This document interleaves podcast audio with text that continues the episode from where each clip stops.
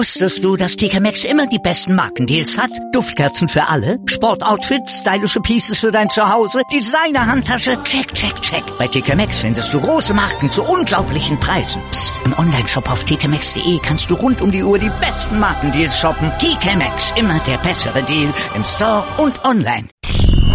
90 Plus On Air. Der Podcast rund um den internationalen Fußball auf meinsportradio.de. Das Transferfenster ist zu und in der Bundesliga geht nichts mehr auf dem Transfermarkt. Bis 18 Uhr konnten die Vereine noch handeln, noch kaufen und verkaufen.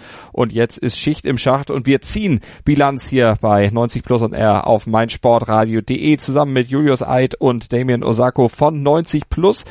Hallo, hallo ihr beiden. Guten Tag. Und wir haben einen Gast von transfermarkt.de noch mit dabei, den Redakteur von transfermarkt.de, Christian Schwarz, Experte in Sachen Transfers. Hallo Christian. Moin in die Runde. Ja, schön, dass ihr dabei seid und mit uns jetzt nochmal rückenblickend dieses Transferfenster analysiert. Lasst uns zum Einstieg, würde ich sagen, nochmal heute auf den Tag gucken. Letzter Tag des offenen Fensters, ja immer ja, mit besonderer Bewegung und manchmal auch mit besonderer Brisanz versehen. Julius, wie würdest du den heutigen Tag einschätzen? So bis 18 Uhr, was ist noch passiert? Was hat sich bei dir vor allen Dingen ins Gedächtnis eingebrannt? Ich glaube, äh, der größte Knackpunkt ist heute nochmal ein äh, Bremen-Transfer gewesen, mit dem wenig Leute gerechnet haben. Das war ist so ein äh, Deadline-Dating, was man in Deutschland gar nicht so häufig hat. Und normalerweise kündigt sich das ein bisschen länger an. Auf den letzten Drücker wird nicht so viel gemacht. Heute war äh, der Nuri Sahin-Wechsel dann tatsächlich so ein Ausrufezeichen, den man nicht unbedingt auf dem Zettel hatte. Man wusste, äh, wusste zwar, er will oder soll Dortmund verlassen, wohin es gehen könnte. Äh, war aber noch gar nicht so klar, ob es überhaupt noch irgendwo hingeht, ob man Abnehmer findet. Jetzt ging es ganz schnell mit Bremen. Das fand ich heute schon äh, eine der interessanteren Geschichten. Christian, du kannst das von transfermarkt.de Sicht vielleicht einordnen. Eine Million ungefähr hat Nuri Sahin ja gekostet, hat sich Bremen den kosten lassen. Ist das ein Schnäppchen? Definitiv. Also ich denke auch, da hat eine große Rolle gespielt, dass eben er große Verdienste bei Dortmund hatte, sonst wäre der unmöglich äh, zu so einem Preis zu, ja, zu haben gewesen. Ähm, aber ich stimme zu, dass der doch recht überraschend kam. Waren sowieso heute einige ähm, Transfers, ähm, die ungewöhnlich, wie schon gesagt, für die Bundesliga aus dem Nichts ein bisschen kamen. Auch eben jetzt gerade noch zum Abschluss äh, Bura, der Niederländer, äh, zu Nürnberg. Das hatte sich überhaupt nicht abgezeichnet. Also von daher war das mal ein Deadline Day mit Überraschung, würde ich sagen. Damien, was sind deine Überraschungen, die du heute noch rauspicken äh, würdest oder überhaupt Transfers, wo du sagst, über die müssen wir reden? Ähm, ja, in Deutschland ähm, fand ich jetzt, äh, das hat ja auch schon gestern angekündigt, so den Transfer von Trapp zu Frankfurt. Der kam dann doch ein bisschen überraschend. Ähm, damit habe ich nicht wirklich gerechnet. Ähm, und auch noch Reis Nelson ähm, von Arsenal, ein Riesentalent, ähm, hat äh, heute noch den Vertrag verlängert und ist jetzt für ein Jahr nach Hoffenheim. das ist für die Bundesliga, denke ich mal, auch schon mal ein sehr attraktiver Neuzugang. 18 Jahre alt, ein Mann, der offensiv, ja, im offensiven Mittelfeld und vor allen Dingen auch auf links außen eingesetzt werden kann. Äh, Christian, wie würdest du es einschätzen? Ist das ein typischer Hoffenheim-Transfer? Ja, vielleicht der erste typische Hoffenheim-Transfer in diesem Sommer, weil wenn man sonst auf die Neuzugänge guckt, das waren ja eher schon äh, gestandenere Spieler, also Bittenkurt, Griffo oder auch Belfodil. Ähm, ich glaube, da haben sie sich gut in der Breite verstärkt und jetzt so als Sahnehäubchen sozusagen mit Reis Nelson wirklich absolutes Top-Talent. Also da kann man echt gespannt sein, was er in der Bundesliga zeigt. Julius, ein anderes Talent hat sich dann ja auch der SC Freiburg noch gesichert. Ein junger Mann von Apoel Nicosia, 21 Jahre alt, den meisten Deutschen wahrscheinlich noch nicht so ein Begriff, Roland Salai, aber einer der, ja, der Ungar, der durchaus international schon auf dem Zettel ist bei vielen. Genau, das sieht man vielleicht auch am Preis, weil äh, 4,5 Millionen, das ist für Freiburg eine Menge Geld und generell für einen so jungen Spieler schon zumindest in den Bereich anzusiedeln, dass man sich da auch gegen Konkurrenten durchsetzen musste, beziehungsweise dass er schon ein gewisses Standing hat im Scouting-Bereich mancher Vereine. Und äh, das Wichtige an dem Transfer letztendlich für Freiburg ist, dass sie heute zumindest einen Teil ihrer größten Baustelle, nämlich die offensiven Außen, damit noch ein bisschen beheben konnten, weil da ist bei Freiburg sehr wenig bis gar nichts passiert, obwohl da definitiv äh, Bedarf war. Und das ist auf jeden Fall auch ein Transfer, der getätigt wurde, weil da auf jeden Fall auch Bedarf da war. Beidfüßiger Mann im offensiven Mittelfeld einsetzbar. Christian, traust du dem den Sprung in die Bundesliga zu und sich dann vor allen Dingen auch durchzusetzen? Ich muss gestehen, dass ich jetzt im zypriotischen Fußball nicht ganz so bewandert bin, aber so, was man so mitbekommen hat, scheint das auf jeden Fall ein sehr interessanter Mann zu sein. Und ähm, was ich auch bemerkenswert finde bei Freiburg, wenn man sich die anderen Neuzugänge anguckt, die kamen alle äh, aus Deutschland. Lienhardt war letztes Jahr auch schon ausgeliehen. Und wenn man dann wirklich so viel Geld äh, als kleiner Verein, als kleinerer Verein in die Hand nimmt, dann, wie schon richtig gesagt, ist das ja schon auch ein, ein weiß nicht, ähm, haben sie schon irgendwie äh, ein Statement damit abgegeben und äh, das wird auf jeden Fall spannend. Freiburg ist ja auch dafür bekannt, dass sie äh, schon öfter Spieler rausgebracht haben. Vielleicht ist er dann der Nächste. Ein Verein, der ja, Spieler nicht so unbedingt rausgebracht hat in den letzten Jahren und auch nicht unbedingt besser gemacht hat. Das ist der HSV. Die sind deshalb ja auch unter anderem deshalb in die zweite Liga abgestiegen. Aber Damien, die haben jetzt auch noch mal kurz vor Toreschluss auf dem Transfermarkt zugeschlagen und einen geholt, der ja durchaus einen klingenden Namen schon hat in der ja, Branche, in der erweiterten Branche. Ähm, ja, auf jeden Fall. Und den Namen werde ich vermutlich so falsch aussprechen. Äh, Hee-Chan Wang von Salzburg, äh, für ein Jahr ausgeliehen ähm, ohne Kaufoption aber. Ähm, den, der ist schon letztes Jahr vor allem in der ähm, Europa League äh, stark aufgefallen. Hohes Tempo, technisch stark. Ähm, hat mich überrascht, dass er jetzt ähm, zum HSV geht und ich denke mal ähm, auch äh, eine Reaktion auf die äh, Jairo-Verletzung. Ähm, auf jeden Fall ein starker Transfer vom HSV, finde ich. Und wenn man auf die Gesamtbilanz des neuen Sportvorstandes Ralf Becker beim HSV guckt, Christian, dann fällt ja auch auf, 17 Abgänge hat er, also 17 Spieler hat er verkauft und neun neue geholt, also der hat richtig durchgemischt. Ja, wobei ich eigentlich damit gerechnet habe, dass der Umbruch zumindest auf Zugangsseite noch ein bisschen stärker ausfällt. Da sind ja dann doch auch einige geblieben und ähm, waren wohl dann auch wirklich die finanziellen Mittel, die letzten Endes gefehlt, äh, gefehlt haben. Aber da sind auch viele interessante junge Spieler dabei, Mangala oder ähm, Bates in der Innenverteidigung und jetzt wirklich mit Wang absoluten Königstransfer gelandet. Also da war vor nicht allzu langer Zeit gab es da noch Gerüchte um Borussia Dortmund und dass jetzt so einer in die zweite Liga kommt, das ist auch ähm, wirklich ein Kracher. Also toller Transfer. Was glaubst du, hat da letztlich den, Aus, äh, den Ausschlag gegeben, dass er eben zum HSV geht und dass er nicht äh, zu den Vereinen geht, wo er zumindest gehandelt wurde? Äh, ich glaube, da hat Hamburg einfach den richtigen Riecher gehabt. Also ähm, es wurde ja auch gesagt, dass äh, erst wirklich äh, vor wenigen Tagen Kontakt aufgenommen wurde und da dürfte auch in die Karten gespielt haben, dass äh, Salzburg mal wieder in der Champions League Quali gescheitert ist.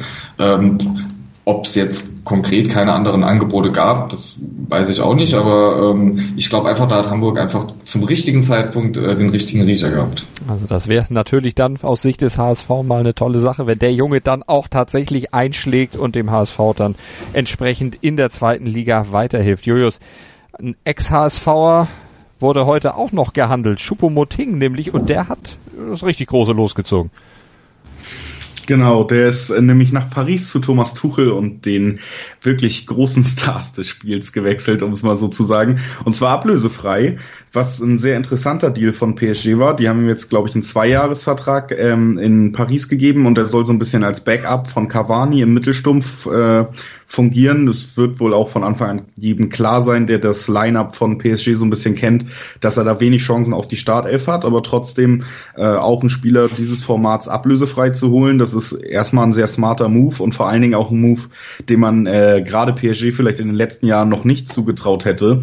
Ähm, man kann da natürlich noch relativ wenig Schlüsse draus ziehen, ob das jetzt einfach nur dem äh, Financial Fairplay geschuldet ist und dem Druck, der da mittlerweile auf Paris lastet, oder ob das tatsächlich auch in der ganzen Transferpolitik, die man diesen Sommer beobachten konnte, auch so eine kleine Richtungsänderung ist, die vielleicht auch mit Tuchel zu tun hat. Ähm, das muss man weiter beobachten. Ist auf jeden Fall, wie gesagt, schon ein sehr schlauer Transfer gewesen. Hatte man so auch nicht auf dem Zettel, kommt als klarer Backup ähm, und dafür ist er, glaube ich, wirklich äh, ablösefrei nicht zu teuer.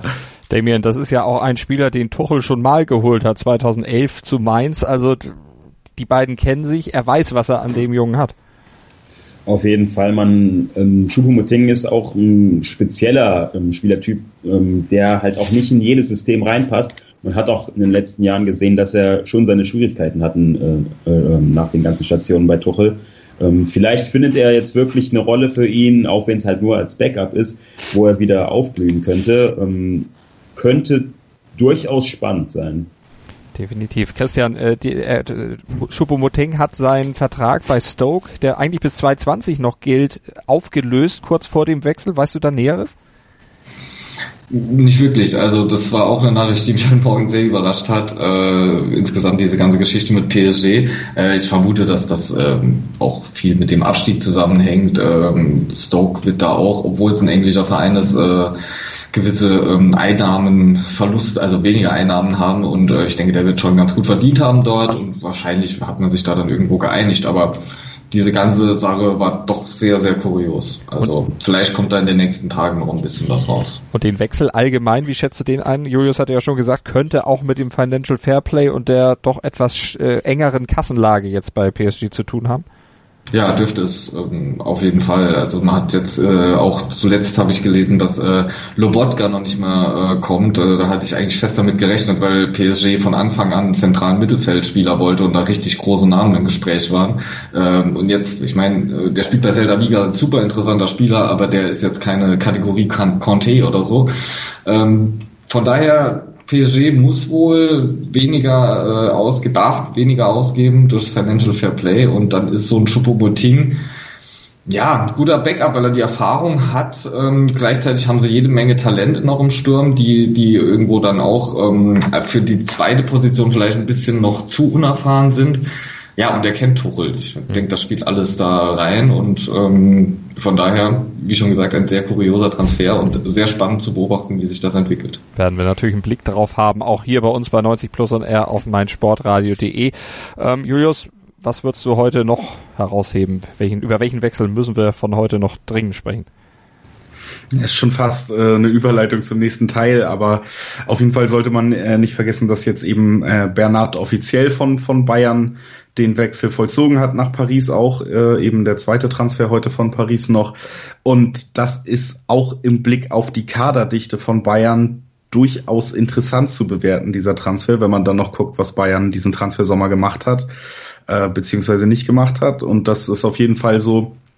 Ich hatte ähm, gerade nach der Coman-Verletzung war es für mich greifbarer, dass er vielleicht doch bleibt, weil das eben Sinn machen würde, im, äh, wenn man eben die Kaderdichte betrachtet. So ist es jetzt aber nicht gekommen. Ich glaube, 14, 15 Millionen gehen äh, zu den Bayern für Bernat und das ist heute ein Wechsel, den man auf jeden Fall noch nennen muss, alleine aufgrund der Größenordnung. Mhm. Und wir werden gleich, du hast es angekündigt, dann den Transfersommer insgesamt nochmal Revue passieren lassen, werden über Gewinner und Verlierer sprechen und werden auch noch die drei Top-Transfers dieser Transferperiode küren. All das heute hier bei 90 Plus und R auf meinsportradio.de. Gleich sind wir zurück.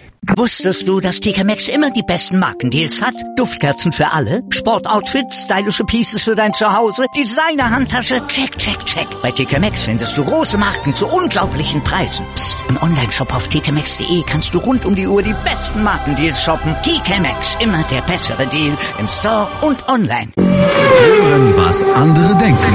meinsportradio.de. Like it auf Facebook slash meinsportradio. Breakfast at Flushing. Die US Open mit Chip and Charge. Vom 27. August bis 9. September berichten Andreas Thies und Philipp Joubert täglich über die Ereignisse beim letzten Grand Slam des Tennisjahres. Breakfast at Flushing auf meinsportradio.de. 90 plus on air auf meinsportradio.de. Wir lassen den Transfer Deadline Day und das Transferfenster des Sommers nochmal Revue passieren. Wir, das sind meine Wenigkeit Malte Asmus, unsere beiden Experten von 90 plus, Julius Eid und Damien Osako und unser Kollege Christian Schwarz von transfermarkt.de. Christian, wie schätzt du generell diesen Transfersommer ein? Was würdest du da auch aufgrund deiner Erfahrung bei transfermarkt.de, äh, wo ihr euch ja laufend mit dem Transfergeschehen in Europa beschäftigt, wie würdest du ihn zusammenfassen? Wie würdest du ihn bewerten?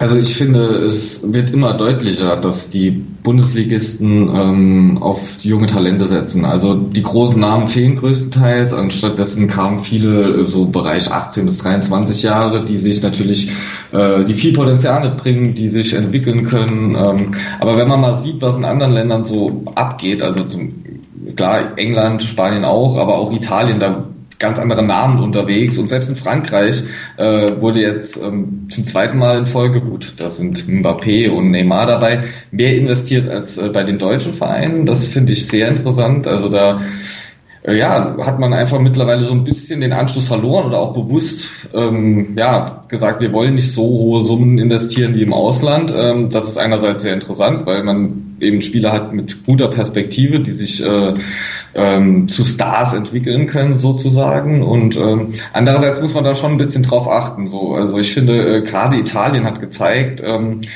weiß ich, die Roma hat zum Beispiel auch einen Transferplus und da kamen Spieler wie Pastore oder Kluivert, ähm, wenn man das so irgendwie ein bisschen sich mit den Spitzenclubs in Deutschland, dann wäre da vielleicht schon ein bisschen mehr Risiko mal möglich. Äh, ist auch echt so, dass die Transferausgaben und Transfereinnahmen sich fast die Waage halten, wenn man das aufaddiert bei den 18 Bundesligisten. Also ich würde sagen, für diesen Sommer haben sich, hat sich die Bundesliga die Rolle ausgesucht, okay, wir sind jetzt erstmal eine Ausbildungsliga auf sehr hohem Niveau, sagen wir mal so. ähm, ja, weiß ich nicht, ob das kann der richtige Weg sein, aber irgendwo fehlen ja auch so ein bisschen die Stars. Also so richtig große Namen wurden jetzt nicht unbedingt geholt. Dann gucken wir mal auf die Gewinner dieses Transfersommers. Äh, Julius, wie, wen würdest du denn zum großen Gewinner auf, auf, bei den deutschen Vereinen erklären? Äh, erstmal würde ich da auf jeden Fall die Borussia aus Dortmund nennen auch wenn man da immer noch die Kehrseite im Hinterkopf haben muss, dass da nicht alle Leute abgegeben werden konnten, die man gerne loshaben will. Das heißt, dieser Transfersommer hat durchaus auch was Negatives gehabt, nämlich die Kadergröße wurde nicht wirklich verkleinert, sondern ich glaube sogar noch um zwei Spieler erhöht, wenn man es zur letzten Saison äh, vergleicht. Andererseits muss man da eben sagen, dass es sich zum Beispiel bei einem Sebastian Rode jetzt nicht um einen Spieler handelt. Wenn er nicht spielt, glaube ich beim besten Willen nicht, dass das einen großen negativen Einfluss auf die Mannschafts, äh, auf das Mannschaftsgefüge hat, da er ja auch in den letzten Jahren nicht wirklich die Rolle gespielt hat. Ein Problem könnte das vielleicht auf Dauer beim Gehaltsbudget sein. Das hat man schon in der Verkündung der aktuellen Zahlen gesehen vor ein, zwei Wochen von äh, Herrn Watzke. Aber auf jeden Fall hat Dortmund auf Zugangsseite vieles, vieles richtig gemacht diesen Sommer und das vor allen Dingen eben im zentralen Mittelfeld. Da wurde einer der größten Knackpunkte der letzten Saison erkannt und eben wirklich Qualität dazu geholt. Da wurde für deutsche Verhältnisse viel Geld in die Hand genommen, nämlich einmal 20 Millionen für Delaney und einmal 20 Millionen für Witzel. Witzel ist das muss man dazu sagen, meiner Meinung nach der Königstransfer der ganzen, äh, des ganzen Transfersommers in der Bundesliga und für einen Spieler seiner Klasse ist diese Ausstiegsklausel mit 20 Millionen auch wirklich noch ein Schnäppchen gewesen. Das heißt, da hat Dortmund auf jeden Fall gut zugegriffen und die beiden haben, und das ist für mich ausschlaggebend auch, um zu sagen, Dortmund ist ein Gewinner, wirklich schon im Pokal, in, bei Delaney sogar in der Vorbereitung und jetzt auch beim ersten Bundesligaspiel wirklich gut funktioniert, sind direkt eingeschlagen. Das heißt, man hat direkte Verstärkungen verpflichtet, was ein bisschen das Problem der Bundesliga, wie Christian gerade ausgeführt hat, aber auch äh, von Dortmund in den letzten Jahren generell war. Gerade dieser Transfer von Witzel, äh, Damien, wenn man jetzt guckt, der kommt aus China, also letztlich sagt man ja auch gerne vom fußballerischen Abstellgleis, äh, dann wieder zurück nach Europa, ist schon der Königstransfer der Liga. Wie würdest du das einschätzen? Christian hat gesagt, man legt sich so ein bisschen jetzt vielleicht auch einen kleinen Sparzwang auf, möchte bewusst eine Ausbildungsliga vielleicht dann auch sein, oder ist es vielleicht auch einfach ein kompletter Bedeutungsverlust der Liga? Ich denke schon, dass auch vor allem Dingen, weil die Erfolge äh, im internationalen Bereich gefehlt haben in den letzten Jahren, da hat halt Bayern konstant immer performt, auch wenn sie keinen Titel geholt haben. Ähm, aber danach gab es dann schon große Leistungsschwankungen und viele Enttäuschungen. Da hat die Bundesliga, glaube ich, schon viel ähm, verloren an Bedeutung im Gegensatz zu den anderen Ligen. Und Natürlich auch finanziell kann man da jetzt nicht mehr mithalten mit ähm, teilweise Mittelklassevereinen aus anderen Ländern, vor allem aus England. Das ist dann so eine Sache, dann, dann hat man schon fast Glück, wenn man sagt, okay, Witzel ist, kommt noch wenigstens in die Liga. Denn ähm, außer Bayern und mit Abstrichen Dortmund kann da eigentlich kein Verein mehr so richtig große Transfers tätigen. Aber die Dortmunder haben es dann immerhin geschafft, für ihren Sturm noch einzukaufen. Paco Alcacer nämlich. Christian, wie bewertest du den? Ja, das ist auch so ein äh, Transfer, wo man gesehen hat, äh, wie der viele in den Bann gezogen hat. Und ich meine, das war ein Ergänzungsspieler bei Barcelona. Äh, klar, ist Barcelona, aber er ist jetzt nicht der große Star, äh, wird aber hier fast schon so gefeiert. Ähm, äh, auf jeden Fall ein guter Mann, vor allen Dingen zu den Konditionen äh, per Laie erstmal für zwei Millionen, das ist absolut okay. Nur ähm, ja, da hat man irgendwo gedacht, ja, Dortmund könnte vielleicht auch ein bisschen einen größeren Namen holen, äh, wobei ich auch zugeben muss, bei Witzel, da gehe ich komplett mit. Das ist für mich auch der Königstransfer und ähm, das hat er auch schon gezeigt. Also ähm, ich beschäftige mich im Gegensatz zum zypriotischen Fußball viel mit dem belgischen Fußball äh, und ähm, das war einfach auch, ja, also das ist für mich echt der Name schlechthin. Paco Alcacer ist wieder so ein Spieler, ja, der kann sich natürlich super entwickeln und zum Star werden, aber auch so eher einer aus der zweiten Reihe, wenn man äh, bei den internationalen Topclubs guckt. Aber Julius, da hat Dortmund ja auch schon in der Vergangenheit ziemlich gute Erfahrungen gemacht mit Spielern, die jetzt auf den ersten Blick erstmal nicht so bekannt waren, beziehungsweise auch jetzt nicht für die großen Topstars gehalten wurden, die dann aber doch explodiert sind.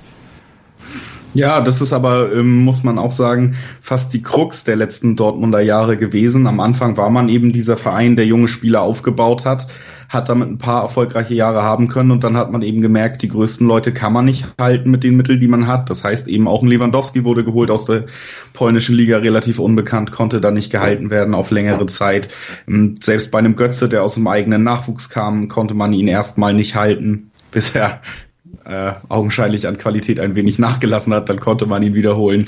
Ähm, das ist so ein bisschen das Problem bei Dortmund und das merkt man auch, wenn man sich da im Fanumfeld so ein bisschen an, äh, umhört, gerade bei der Stürmerposition aber man sieht es auch bei den Verpflichtungen für das zentrale Mittelfeld, dass da immer mehr auch wieder laut wird, okay, lass uns mal einen gestandenen Spieler holen, lass uns mal ein bisschen Geld in die Hand nehmen, wir brauchen nicht noch einen 18-Jährigen. Man sieht, es funktioniert immer noch, Dortmund hat, macht das immer noch toll. Man hat jetzt neben Pulisic, den man aus dem eigenen Nachwuchs hat, eben mit Sancho jemanden, der schon in der letzten Saison was gezeigt hat, was er vielleicht kann und jetzt auch äh, im Pokal und vor allen Dingen jetzt auch wieder beim letzten Spiel nach seiner Einwechslung gezeigt hat, dass er auf jeden Fall eine Alternative schon für die erste Bundesliga ist und das mit 18 Jahren, also auch einen absoluten äh, Top-Jungen da in der Mannschaft hat. Dortmund hat aber diesen Sommer meiner Meinung nach schon versucht, da ein bisschen mehr die Mischung zu finden, als es vielleicht äh, im großen Abgangssommer von Hummels, Gündogan und Mikitarian war, wo dann ja wirklich über 100 Millionen in quasi No-Names investiert wurden, die natürlich wieder eingespielt wurden, alleine mit Dembele. Trotzdem hat man versucht, mal gestandenere Spieler zu holen und das war auch das, was die Fans so ein bisschen wollten. Daher Paco Alcacer eben auch so ein bisschen das Problem jetzt noch kurz vor Ende verpflichtet, dass viele größere Namen gehandelt oder zumindest im Fanumfeld immer hin und her gespukt sind. Und äh, das muss Dortmund jetzt lernen, um eben aus diesem Ausbildungsvereinsimage so ein bisschen rauszuwachsen und international wieder eine Rolle zu spielen, die sie anstreben. Mhm. Abgegeben hat Dortmund ja auch, wir haben es eingangs ja schon erwähnt, Nuri Sahin jetzt auf letzten Drücker dann noch für eine Million zu Werder Bremen gegangen. Damien, wird er Bremen helfen können? Und wie wird er Dortmund fehlen, außer dass er eben eine wirkliche Integrationsfigur ist und vor allen Dingen auch äh, jemand ist, ja, mit dem sich die, die Fans jahrelang identifiziert haben. Der wird gerade erst 30, wenn man den Namen Nuri Sahin denkt und, und hört, weil der schon so ewig lang dabei ist, denkt man eigentlich immer, der ist schon viel älter. Ähm, ja, auf jeden Fall. Also für die Fans ähm, ist es schon ein Transfer, der halt auch ein bisschen wehtut. Man ähm, zum Beispiel, ich bin jetzt auch quasi mit ihm äh, äh, groß geworden, kann man schon fast sagen, weil er war schon fast immer da. Ähm, man konnte seine Karriere halt immer sehr gut mitverfolgen. Sportlich, aber hat er dann doch schon extrem abgebaut. Ähm, er ist auch für den Fußball in Dortmund ähm, in den vergangenen Jahren spielen wollte, deutlich zu langsam gewesen und ähm, er hätte auch nicht mehr unter Favre so richtig gepasst. Ähm, da ist es schon gut gewesen, dass er jetzt auch gewechselt ist. Und er wird bei ähm, Bremen, denke ich mal, aber eine gute Rolle spielen. Ähm, der würde, äh, er könnte sehr, sehr, äh, eine sehr, sehr wichtige Rolle unter Kofeld einnehmen und ähm, auch mit Klaassen im Mittelfeld ein gutes Duo abgeben. Ähm, Bremen hat sowieso einen starken Transfersommer jetzt erlebt, äh, finde ich. Die haben ähm, jetzt eine Mannschaft äh, zusammengestellt, die ähm, dem Trainer sehr entgegenkommt ähm, jetzt kann er, glaube ich, seine Idee von Fußball besser umsetzen und ähm, auch da wird Shahin eine wichtige Rolle spielen. Entsprechend Bremen der zweite Gewinner der Kollegen von 90 Plus in diesem Transfersommer. Christian, wie schätzt du das ein? Shahin, Klaassen, also Qualität für die Zentrale nach dem Delaney-Abgang ist wieder da. Insgesamt der Bremer Transfersommer wieder so eine Rückbesinnung auf ja, alte Tugenden. Also nicht nur ältere Spieler zu holen, sondern eben auch wirklich ganz genau zu gucken, wie das alles passen kann. Absolut, also ich gehe da auch komplett mit. Nach Dortmund wäre auch Bremen mein zweiter Gewinner. Ähm, ich meine, wenn man Delaney verliert und das dann aufhängt mit äh, Klaasen, der jetzt zwar ein Jahr kaum gespielt hat bei Everton, aber in Holland gezeigt hat, was er hat, das muss er jetzt in der Bundesliga zeigen, dann Jahin als äh, erfahrenen Mann und gleichzeitig noch Möwald äh, als einer der besten Spieler der zweiten Liga. Das zeigt schon, ähm, ja, wurde super gelöst, meiner Meinung nach. Ähm, dazu dann auch noch so Spieler wie Pizarro, Hanik, die ich jetzt mal auch so in die Kategorie Jai, die so eine Mannschaft auch führen können und mitnehmen können. Also insgesamt gefällt mir das sehr gut, was Bremen gemacht hat, äh, will ich ganz klar auch zu den Gewinnern zählen, definitiv. Und der dritte Gewinner, Julius, das ist der VfB Stuttgart. Das musst du mal näher erklären. Ja, Stuttgart ist bei den Gewinnern, weil Stuttgart ähm, schon früh auch im Transfersommer mehrere ähm, Transfers unter Dach und Fach gebracht hat, die sehr interessante Investitionen im Endeffekt sind. Und dazu kommt eben, dass der Kader ohne großen Qualitätsverlust zumindest äh, ungefähr zusammengehalten wurde diesen Sommer. Da muss man natürlich erstmal, und das gehört auch zu einem Transfersommer sagen, ein Verein wie Stuttgart konnte jemanden wie Pavard halten, beziehungsweise wollte ihn halten. Da wird es Angebote gegeben haben, beziehungsweise zumindest ein wenig äh, umgehöre, für wie viel Geld man den Mann denn verpflichten könnte. Und da wird schon eine ganze Menge im Umfeld gewesen sein. Wir reden hier jetzt über einen Weltmeister und einen der größten Talente in der Defensive, die es gibt. Und jetzt wurde eben nicht nur der gehalten, sondern es wurden mit Pablo Maffeo, äh, González von Argentinios und eben Borna Sosa von Dynamo Zagreb drei 20-Jährige geholt, äh, alle für einen relativ hohen Betrag, die alle auch wirklich sehr interessante Spieler sind. Das heißt, da wurde wirklich junges Blut irgendwie noch in den Kader gepumpt, der aber immer noch diese Bundesliga-Erfahrungen mit Spielern wie Bartstuber oder eben dem neu verpflichteten Castro von, äh, von Dortmund hat. Ähm, da wurde viel äh, richtig gestellt, um so eine gute Mischung zu finden zwischen alt und neu, um Spieler aufzubauen für die nächsten Jahre, wenn vielleicht eben solche Leute wie Bartstuber und so weiter den Verein doch noch verlassen. Vorne hat man mit Gomez jemanden, der eben Gonzales wirklich führen kann noch an seiner Seite. Und das ist einfach eine sehr interessante Mannschaft mit einem wirklich interessanten und guten Kader, wenn man das Ganze überblickt. Die Davi darf man auch nicht vergessen, auch wenn das ein Transfer ist, der nicht so wirklich in die taktische Ausrichtung von einem Korkut passt. Dennoch hat man da auf jeden Fall jemanden, der auch in der Bundesliga für besondere Momente sorgen kann. Christian hat Michael Reschke da seine ganze Erfahrung, sein ganzes Wissen, sein ganzes Notizbuch wieder in die Waagschale geworfen. Wie würdest du es einschätzen? Ja, ich wollte schon sagen, äh, wäre jetzt langweilig. Ich hatte auch Stuttgart auf dem Zettel als dritten Gewinner. Ähm, und äh, ähm, gerade Gonzales zum Beispiel so ein typischer Reschke-Transfer, auch Borna Sosa, das sind sehr interessante Spieler. Man hat das ja gesehen bei Leverkusen damals, äh, der hat einfach den Blick für Talente. Äh, äh, gleichzeitig gepaart mit der Erfahrung von Castro Di Davi, ähm, wunderbar. Also bei VfB Stuttgart bin ich auch äh, absolut überzeugt davon, dass der Kader äh, ja, deutlich stärker ist als in der vergangenen Saison. Und ich habe mir überlegt, äh, damit es jetzt wenigstens noch ein bisschen Abwechslung ist, äh, nenne ich mal einen anderen Gewinner noch, weil in meinen Augen ist auch Bayern ein Gewinner. Also oh. ähm, die haben 74 Millionen, beziehungsweise noch mehr, da kommt ja noch Bernhard, ähm, 90 Millionen eingenommen und ähm, klar haben äh, Vidal, Rudi, Bernhard abgegeben, aber dafür auch ähm, Leon Goretzka umsonst, Knapri, Leihende umsonst und Renato Sanchez muss man mal abwarten, aber einfach äh, durch dieses immense Transferplus ähm, und ähm, ist Bayern für mich auch auf jeden Fall auch einer der Gewinner des Transfermarktes. Das ist deshalb interessant, weil die anderen beiden Kollegen nämlich Bayern zu den Verlierern zählen und deshalb können wir da ja eigentlich gleich mal weitermachen und das machen wir auch gleich, aber kurze Pause vorher. Hören, was, was andere, andere denken. denken. meinsportradio.de. Folge uns auf twitter.com slash meinsportradio. Mein Lieblingspodcast auf meinsportradio.de.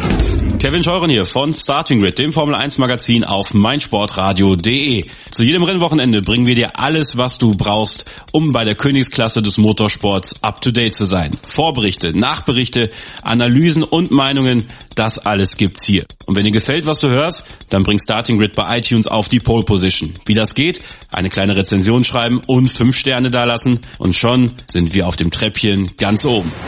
Dir gefällt, was du hörst?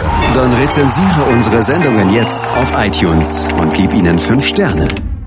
Julius, jetzt, du hast die Argumente von Christian gehört. Du siehst das ein bisschen anders. Du würdest den Bayern eher, Passivität in der Transferfrage zu billigen bzw. vorwerfen. Auch deshalb, weil Uli Hoeneß zum Beispiel ja neulich auch rundweg abgelehnt hat, zum Beispiel in Sachen Innenverteidiger was zu tun, weil er sagt, was brauche ich vier Innenverteidiger? Jetzt hat man drei zumindest auf der höchsten Klasse, aber reicht das für die hohen Ambitionen auch in Sachen Champions League? Es braucht sich ja bloß einer verletzen und dann ist das mit Backup schon wieder schlecht.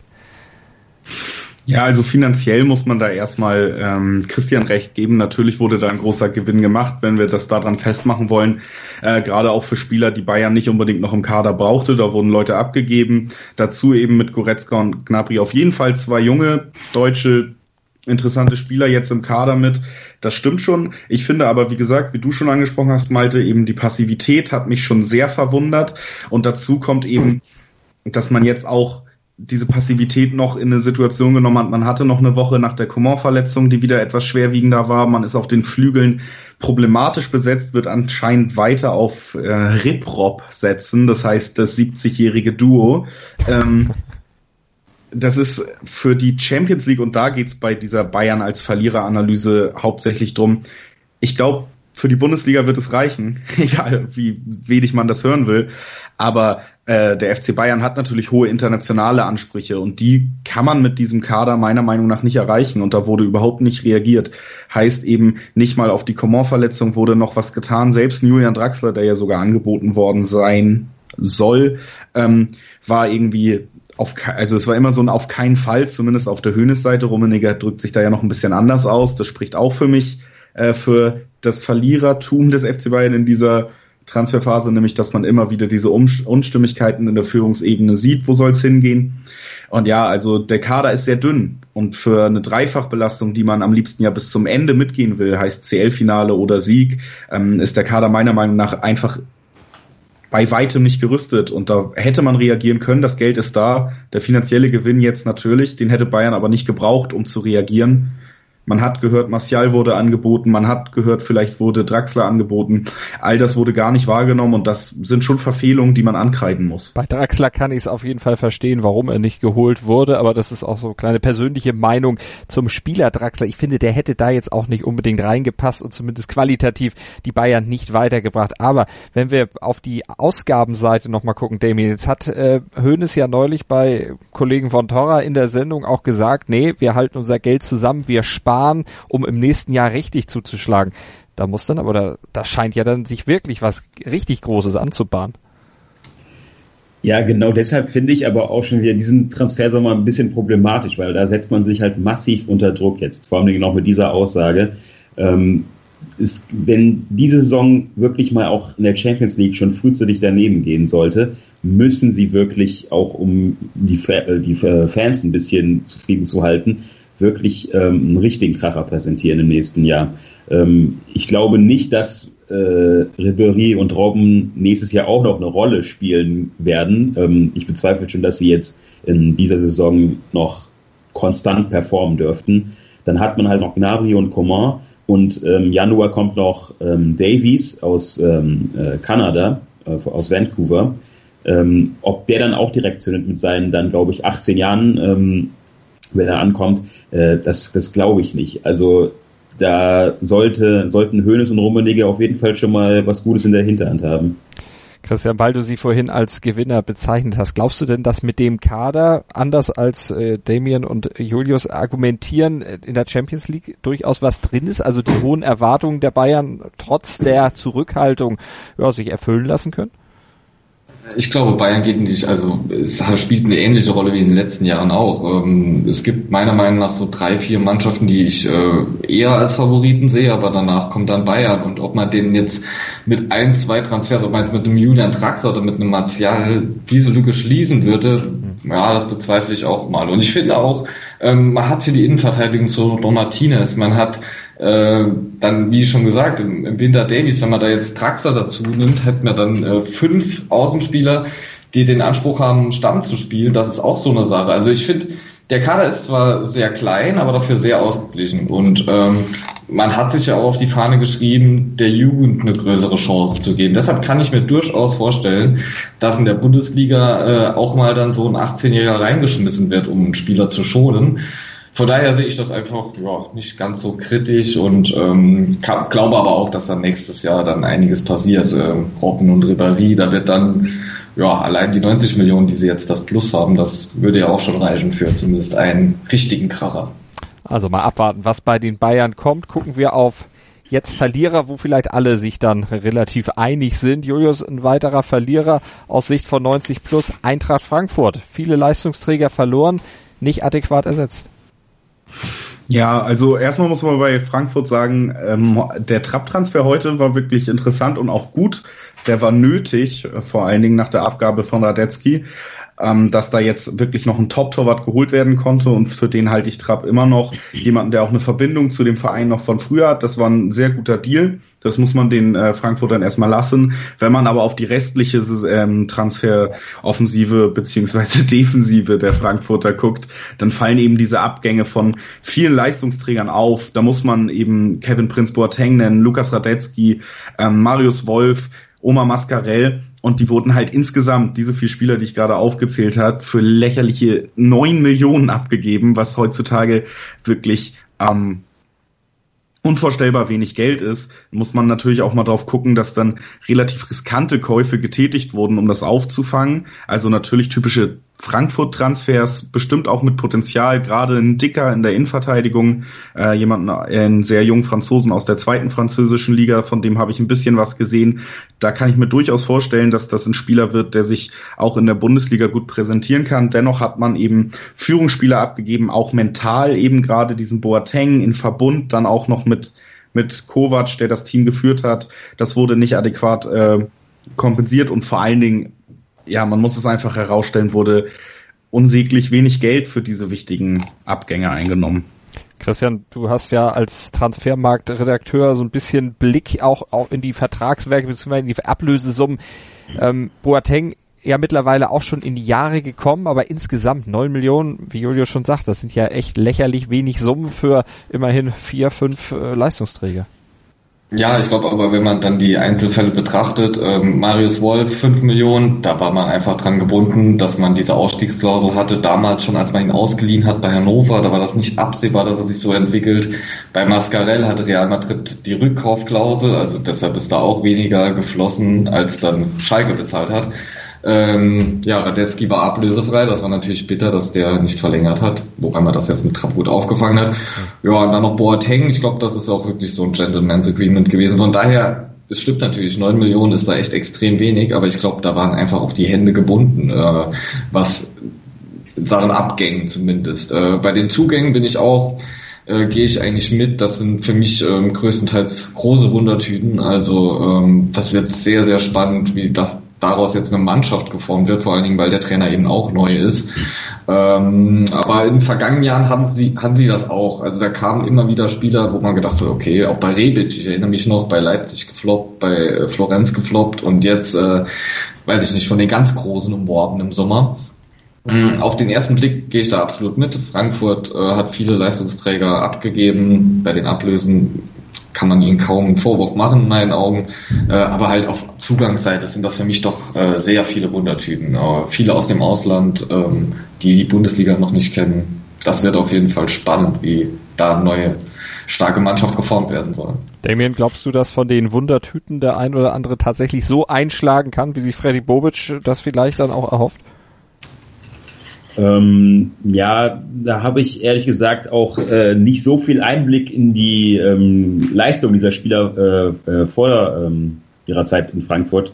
Deshalb ähm, ist das schwierig zu beurteilen, aber das hat man halt, ähm, wie schon bereits erwähnt, auch bei den ganzen anderen Spielern, die Bobic äh, in den letzten Jahren geholt hat, ähm, gedacht. Also vielleicht muss man sich da auch noch mal ein bisschen erstmal gedulden. Bis jetzt erscheint es aber eher ein schwacher Transfersommer zu sein. Ähm, aber es könnte sich ja vielleicht noch ändern. Vor allem Dingen auch noch mit dem neuen Trainer. Ähm, das, das muss ich erstmal ein bisschen fangen. Und das hatte sich ja dann im Vergleich zum Supercup-Spiel gegen Bayern am ersten Spieltag dann auch schon wieder ein bisschen gefangen. Also mal gucken, wie das bei der Eintracht dann weitergeht. Aber da kommen wir dann zu einer Mannschaft, die auch Abgänge zu verkraften hatte. Vor allen Dingen einen, nämlich den von Nabi Keita. Nur, und damit kommen wir zu RB Leipzig, nur der Keita-Abgang, der war ja im Grunde schon seit letztem Sommer bekannt, dass der nach Liverpool wechselt. Und man hat es auf Seiten von Leipzig nicht geschafft, den adäquat zu ersetzen. Christian, eine ziemlich heftige Baustelle, die Leipzig da unbearbeitet gelassen hat, beziehungsweise nicht unbearbeitet gelassen hat, aber immer noch offen gelassen hat. Definitiv. Also da das hat mich auch sehr überrascht, dass da jetzt hinten raus, da ich war fest davon überzeugt, dass bei Leipzig mindestens noch ein Neuzugang heute kommt. Ähm, war ja auch war ja auch offensichtlich, dass sie noch einen Flügelspieler holen wollten. Da war ja ewig mit äh, Lookman äh, ganz viel geboten, nichts erreicht. Rangnick hat gesagt, es soll noch zwei Spieler möglichst kommen. Daraus wurde jetzt gar nichts. Das ist äh, erstaunlich auf jeden Fall, weil Leipzig hat eigentlich das Geld, äh, auch wenn sie es nicht niemals zugeben würden. Ähm, und haben jetzt im Endeffekt drei junge Talente geholt, die für sich, jeder für sich genommen super interessant sind. Äh, aber einfach auch, ja, Cater reißt ein Loch und äh, man will in der Europa League was schaffen. Rangnick will mit zwei Mannschaften äh, im Wechsel spielen. Das äh, wird eine Aufgabe. Also noch habe ich die Hoffnung nicht ganz aufgegeben. Ich äh, erinnere mich noch, Lookman wurde auch mit zwei, drei Stunden Verspätung bekannt gegeben. Also vielleicht kommt da doch noch was Überraschendes.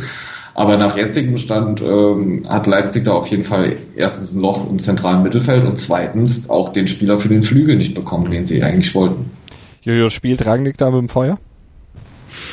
Ja, ähm, das würde ich definitiv so sehen und im Gegensatz, da muss ich nochmal ganz kurz äh, zurückgreifen auf die Ausführung zu Frankfurt. Im Gegensatz zu Frankfurt, da gehe ich nämlich mit, dass das natürlich nicht unbedingt eigenverschuldet ist, dass da schlecht verhandelt wurde. Da war man eben an gewisse Klauseln gebunden. Es geht eher darum, dass es sehr unglücklich ist, eben nur so wenig einzunehmen. Im Gegensatz dazu, jetzt wieder zurück zu Leipzig, hat Leipzig meiner Meinung nach mit einem Jahr Vorlauf, über den man eben schon, über den man eben schon wusste, dass Cater ähm, zu Liverpool wechseln wird, nicht äh, auf den Abgang adäquat reagieren können. Und das sehe ich als äh, Verfehlung und deswegen auch als ähm, Niederlage im Transferfenster. Denn man hat durchaus gewusst, dass Cater gehen wird und man hat nicht adäquat reagiert. Und das hat man jetzt schon im Spiel gegen Dortmund gesehen. Natürlich hat Leipzig immer noch eine junge, interessante Mannschaft, die vor allem dieses hohe Rangnick-Pressing gut umsetzen kann. Spielkontrolle ist aber ohne einen Spieler wie Navigator, der stark am Ball ist, der ein Tempo bestimmen kann, relativ äh, schwer umzusetzen für die Leipziger im Moment. Und deswegen war auch ähm, Sebastian Rudi eigentlich ein interessanter Transfer, ein interessanter Kandidat für Leipzig. Hätte nämlich diese Rolle durchaus erfüllen können, vielleicht in anderem technischem Maße, allerdings von der Art des Spiels her hätte Leipzig da auf jeden Fall eine wichtige Facette wieder zuführen können im zentralen Mittelfeld. Stattdessen hat man sich total auf Lookman äh, fixiert, da wirklich hohe Summen geboten und ihn am Ende anscheinend doch nicht bekommen. Das heißt, äh, man hat da mehrere falsche Entscheidungen getroffen und das macht einen eigentlich per se zum Verlierer in einer Transferphase, ja. Und damit haben wir unsere drei Verlierer dieser Transferphase auch schon gekürt. Oder Christian, hast du noch einen, den du einbringen möchtest? Naja, zumindest jetzt auf den letzten Metern haben für mich auch so ein bisschen Hannover und Wolfsburg verloren, weil Hannover wollte einen Innenverteidiger. Seit Wochen hieß es da, ja, es gibt äh, zwei, drei Kandidaten, wir sind in Gesprächen, jetzt kam gar keiner. Äh, das heißt, sie holen jetzt entweder noch einen Vereinslosen oder es kommt halt niemand. Und äh, ähnlich bei Wolfsburg, da hat, wollte man Cornet unbedingt, hat verhandelt bis zum letzten, hat jetzt nicht geklappt. Äh, fehlt also da. Die Planstelle sollte ja besetzt werden. Gleichzeitig hat sich Gyofugi ähm, verletzt, da kam auch kein Ersatz. Ähm, von daher, so auf den letzten Metern würde ich noch Hannover und Wolfsburg tatsächlich auch in die Kategorie äh, Verlierer einordnen. Damien, wird's da mitgehen? Ja, auf jeden Fall. Vor allem Dingen auch noch, dass bei Wolfsburg einfach so ein aufgeblähter Kader ist, wo viele Spieler sind, die sportlich nicht mal irgendwie noch eine große Rolle spielen könnten. Und dann hat man jetzt auch noch ein paar Baustellen offen gelassen. Das war wirklich nicht so gut. Dann kommen wir gleich nach einer kurzen Pause noch zu den jeweils drei Transfers, die unsere drei Experten hier bei 90 Plus und R auf meinsportradio.de dann auch nochmal bewerten und einschätzen, die Top-Transfers unserer Experten. So kann man es auch etwas leichter auf den Punkt bringen. Das gleich nach einer kurzen Pause hier bei uns. Motorsport auf meinsportradio.de wird dir präsentiert von motorsporttotal.com. Mein Lieblingspodcast auf meinsportradio.de. Hallo, hier ist Malte Asmus. Jeden Montag hörst du mich zusammen mit Desiree Wolf und Thomas Wischnewski bei Nur Golf. Nur Golf ist für dich der Double Albatross unter den Sportpodcasts? Dann gib uns dein Feedback auf iTunes und bewerte Nur Golf mit 5 Sternen. Dir gefällt, was du hörst? Dann rezensiere unsere Sendungen jetzt auf iTunes und gib ihnen 5 Sterne. 90 plus und R auf meinsportradio.de. Wir schauen auf die Top 3 äh, Transfers unserer Experten Julius Eid und Damien Osako von 90 plus und von Christian Schwarz von transfermarkt.de. Damien, fang mal an. Wer sind denn deine drei Top-Transfers dieses Transfersommers? Ähm, ja, der Top-Transfer ist für mich schon mal ähm, Witzel zum BVB. Darüber haben wir ja schon gesprochen. Auch der vermutlich größte Star, der jetzt in die Bundesliga gekommen ist, ist sofort eingeschlagen. Ähm, gibt dem Dortmunder Spiel sehr viel, ähm, was halt noch gefehlt hat. Ähm, das war schon mal richtig stark. Dann ähm, überraschenderweise hätte ich selber nicht gedacht, dass es ähm, am Ende so zu einem Fazit kommt. Ähm, Harnik zu Werder finde ich halt auch ähm, wahnsinnig clever eigentlich, weil ähm, für drei Millionen, für circa drei Millionen ähm, einen Stürmer zu bekommen, der äh, letztes Jahr für einen Aufsteiger elf Pflichtspieltreffer erzielt hat und einfach zuverlässig ist, ähm, das ist schon ähm, bemerkenswert eigentlich. Und vor allem Ding passt er, glaube ich, auch sehr gut ähm, zum Kruse, könnte da wunderbar harmonieren und ähm, ermöglicht Kofeld noch einige Optionen. Ähm, ja, zum Schluss dann noch ähm, Leon Goretzka von Schalke zu Bayern, ablösefrei muss man, glaube ich, nicht mehr so viel zu sagen. Einfach clever gemacht von den Bayern. Hat der Christian ja vorhin auch schon herausgehoben, diesen ablösefreien Transfer eben. Wäre das einer von deinen drei Top-Transfers, Christian? Ja, den hatte ich auch genauso wie Witzel, also zwei von drei haben wir schon mal gleich. Ähm, mein dritter wäre Paulinho ähm, von Leverkusen. Äh, war zwar recht teuer für ähm, Bundesliga-Verhältnisse, ich glaube 25 Millionen hat er gekostet, aber das ist wirklich so noch ein bisschen mehr, aber das ist wirklich so von den ganzen jungen Spielern, glaube ich, äh, perspektivisch einer der, der es am weitesten bringen kann. Also der äh, ist gerade mal 18, hat äh, in Brasilien super Ruf und ähm, also man weiß ja auch, wie gut Leverkusen dort scoutet. Ähm, das ist für mich persönlich äh, ja auch natürlich einer mit sehr viel Entwicklungspotenzial, der nicht von Anfang an jetzt da glänzen wird, aber ich glaube im Laufe der Saison werden da noch einige sehen, was der drauf hat. Also das wird einer der spannendsten Spieler vielleicht sein, die man dann in der neuen Saison dann neu auch kennenlernt und dann mal gucken, wie Heiko Herrlich ihn einbauen wird. Julius, du hattest äh, auch über Witzel ja vorhin schon gesprochen. Ich gehe einfach mal davon aus, das ist auch einer von deinen drei Top-Transfers. Du hattest neulich ja, als äh, du hier auf meinsportradio.de über Werder Bremens letzte Saison und auch die Transferperiode gesprochen hast, auch über Harnik gesprochen da hattest du ja auch darauf hingewiesen, dass das mit äh, Max Kruse auf, aufgrund der Herkunft und der, der Wurzeln im Vierländerbereich in der Nähe von Bergedorf bei Hamburg ein bisschen was zu tun hat. Genau, das kann man vielleicht dazu noch aus, äh, aufzählen. Habe ich jetzt nicht in meinen Aufzählungen drin, aber klar, Harnik äh, habe ich im letzten Werder-Podcast schon erwähnt, eben in der A-Jugend-Bundesliga noch zusammen mit Max Kruse in seinem Heimatverein, dem äh, der SCVM, der Spielgemeinschaft Vier und Marschlande eben äh, zusammen aufgelaufen und von da dann gemeinsam auch die ersten Schritte im Profibereich gemacht, habe ich äh, kann man eben auch so bewerten, dass Harnik auch auf jeden Fall so ein Pleaser für Max Kruse ist. Hat auch direkt im Interview nach dem Wechsel gesagt, wenn Max noch wechseln will, werde ich ihn schon überreden, dass er hier bleibt. Das darf man bei dem Wechsel eben auch nicht vergessen, dass der auch den absoluten Schlüsselspieler im Bremer Spiel, nämlich Max Kruse, auf jeden Fall auf mehreren Ebenen, glaube ich, sehr gut tun wird. Also mal gucken, ob er ihn dann ein bisschen beruhigen kann. Aber Werder Bremen hat trotzdem einen der Top-Transfers aus deiner Sicht drin. Und das hat auch so ein bisschen damit zu tun, dass du den Spieler als Dortmund-Fan natürlich nach wie vor hoch verehrst. Genau, ich habe nämlich, äh, um mal ein bisschen thematisch auch beim Deadline Day zu bleiben, zumindest einen Deadline Day Transfer drin. Und das ist eben Nuri Shahin, der jetzt heute noch zu Bremen gewechselt ist. Und das hat klar, ich halte immer noch äh, viel von Shahin und ich glaube, dass er spielerisch durchaus dazu in der Lage ist, in einem gewissen System zu funktionieren, auch auf einem gewissen Bundesliga-Level zu funktionieren. Das ist tatsächlich eher ein Problem der Ausrichtung Dortmunds als des Spielers Shahin, der immer noch seine größten Stärken, nämlich das Auge für den richtigen Pass zur richtigen Zeit weiterhin besitzt und auch in einem Alter ist, in dem man noch davon ausgehen kann, dass er noch zwei, drei Jahre das auch abrufen kann auf einem gewissen Niveau. Und dann muss man eben herausstellen, den Preis einfach, für den Bremen jetzt letztendlich zuschlagen konnte. Gestern hat äh, Frank Baumann selber noch gesagt, wir werden nichts mehr machen, wenn sich nicht absolut Großartiges ergibt. Und das war eben dieser Moment, denn Shahin für unter eine Million, das ist quasi ein Geschenk. Das muss man dem BVB in seiner Transferpolitik trotz allem auch ähm, anrechnen, dass er eben bei diesen altgedienten Spielern dazu bereit ist, sie für sehr wenig Geld abzugeben, um ihnen einen Neustart zu ermöglichen das hat Bremen perfekt ausgenutzt, diese Situation, und sich einen Spieler gesichert, der den Preis mehr als wert ist und deswegen absoluter Top-Transfer. Und ein Top-Transfer auch Lukas Radetzky zu Leverkusen. Genau, muss man, glaube ich, gar nicht so viel zu sagen. Einfach nur die Fakten.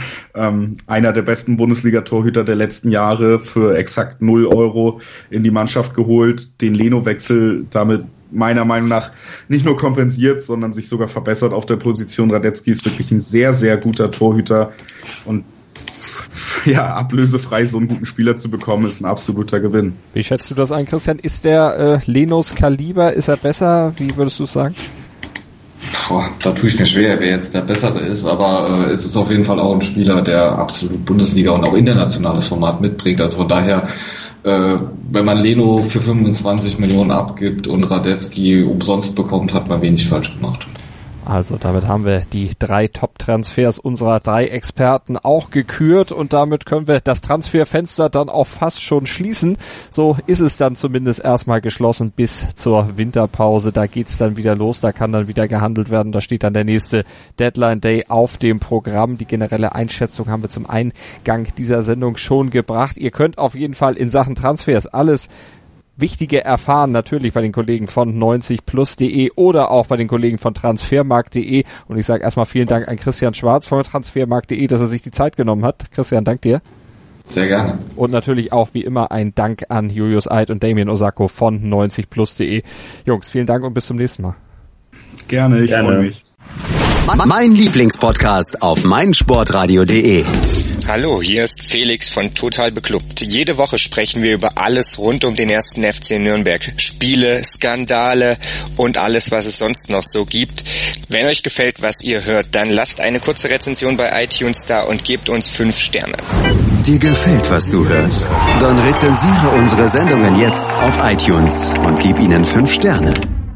Ich habe mich natürlich schockverliebt, weil die war wirklich ganz, ganz klein. So begann die Mensch-Hund-Beziehung zwischen Christina und Tierschutzhund Frieda. Und wie es danach, nach dem ersten Moment der Verliebtheit, so weiterging und welche Klippen es danach zu umschiffen galt, das hört ihr in der neuen Ausgabe von Iswas Dog, dem Podcast für harmonische Mensch-Hund-Beziehungen. Iswas Dog? Mit Malte Asmus. Überall, wo es Podcasts gibt.